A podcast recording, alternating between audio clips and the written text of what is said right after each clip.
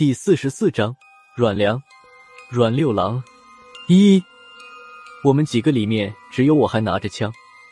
郝文明瞪着眼睛看向枪声响起的方向，回头伸手就要从我手里拿枪。把枪给我！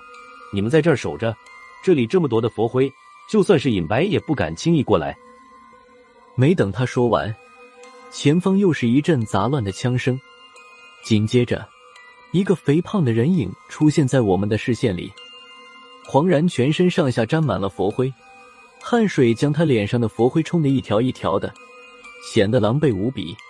破军并没有跟在他身边，郝主任当时就急了，也顾不得拿我的突击步枪了，迎着黄然就冲了上去，向他大声喊道：“我的人呢？”黄然指着自己身后，喘着粗气说道。他在后面，替我断后。他说这话的时候，我和孙胖子也跑到了跟前。郝文明气得直咬牙，指着黄然的鼻子说道：“他要是有个三长两短，你就下去陪他。”说完，转身就向枪声响起的地方跑去。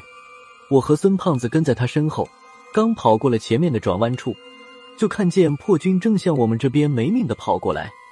他的突击步枪已经丢掉了，一手拿着黄然的短柄猎枪，另一只手握着刚才见到的那种地雷。看见我们后，边跑边喊道：“往回跑，快往回跑！他追过来了！”破军刚刚说完，就看见他身后出现了一道白色的影子，只一眨眼的功夫，白狼就到了破军身后十来米远的地方。破军好像知道背后的情形一样，回手将那颗地雷从脑后扔了出去。几乎就在同时，他猛地一回身，举起猎枪对着地雷就是一枪。轰的一声，地雷爆炸，一股灰蒙蒙的粉尘突然涌了出来。白狼一个急停，转头向后跑去。虽说减了炸药的分量，但爆炸的威力还是将破军掀了一个跟头。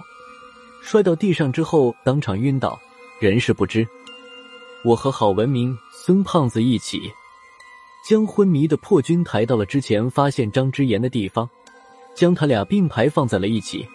破军的伤在头部，他落地时后脑撞到了地上石头，虽然没有伤到颅骨，但是伤口流出的鲜血已经将他背后的衣服染红了一大片。我从张之言的背包里找到了几卷干净的纱布和一小瓶医用酒精，之前学的战地急救在这里用上了，简单处理了破军的伤口，血慢慢的被止住了。虽然破军还在昏迷当中，不过总算是没有了生命危险。见破军没有大碍，郝文明对黄然的怨气消了几分，他捡起来一个地雷，斜着眼对黄然说道。你不说点什么吗？连这里面的东西都搬出来了，这辈子你豁出去不算，还把下辈子也搭上了。不是我说，黄然，拼命不是你的风格啊。说到这里，郝文明顿了一下，眼睛也眯缝了起来，接着说道：“黄然，你说句实话，阮六郎的见闻到底是不是原版的？不会是你还留下了几页不让我看吧？”黄然坐在地面上，他这时也缓了过来，虽然看起来还是有些狼狈，但是脸上又出现了那种招牌一样的笑容。黄然擦了擦脸上的汗水，反而显得更加狼狈。他叹了口气，说道：“郝主任，用不用我发个是什么的？